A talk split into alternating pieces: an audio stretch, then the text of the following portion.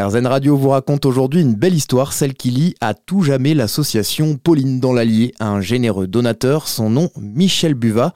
À son décès, l'homme a légué sa fortune de plusieurs millions d'euros à cette association pour la remercier de s'être occupée de ses chats pendant qu'il était hospitalisé. Annie Ruiz est la présidente de l'association Pauline et elle est avec nous aujourd'hui pour en parler. Bonjour Annie.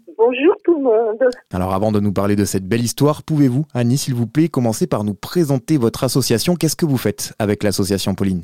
Alors, avec l'association Pauline, nous avons commencé avec une petite association loi 1901 et notre mission principale était la stérilisation des chats libres parce que la population était vraiment en grande difficulté, personne s'occupait des chats libres ou très peu, un petit peu la SPA mais ils ne pouvaient pas tout faire et la SPA se cantonne surtout sur la ville de Montluçon donc en campagne il y avait énormément de besoins de ce genre. Et nous avons aussi récupéré des chats, soit des chats de personnes décédées, soit des chatons que nous mettons euh, à niveau, que nous mettons en règle et que nous essayons de placer. Et ça fait combien de temps que vous faites ça? Depuis combien de temps existe l'association? C'est-à-dire que nous l'avons reprise en main en 2006. Elle a été créée en 1999. La dame qui s'en occupait étant trop âgée, l'avait un petit peu euh, laissée en sommeil. Donc on a préféré reprendre une association plutôt que d'en créer une autre parce que ça nous donnait une antériorité, une liste d'adhérents potentiels à relancer, un petit peu d'argent mais très peu,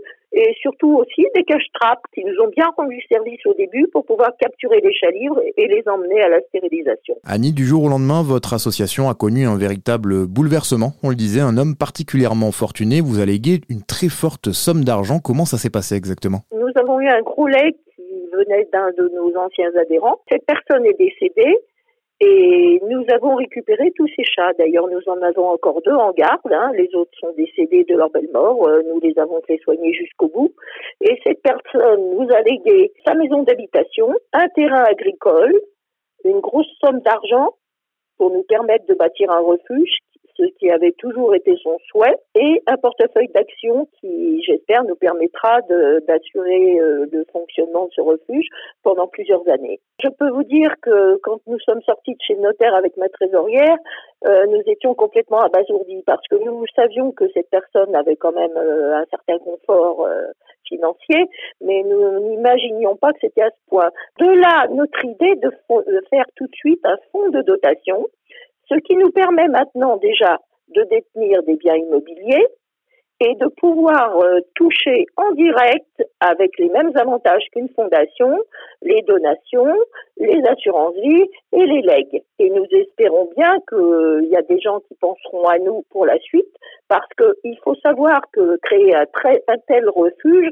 va demander de l'argent pour l'entretien. C'est un peu comme si vous aviez gagné au loto en fait, vous changez de dimension en 2023. Oui, bah déjà on a changé de, dimension parce que euh, nous, nous avions une petite comptabilité de père de famille, hein. euh, nous étions entièrement bénévoles, on n'a jamais pris un sou du tout euh, de remboursement de frais de déplacement ou de choses comme ça. Bon, maintenant nous sommes euh, obligé d'avoir un comptable, un commissaire au compte.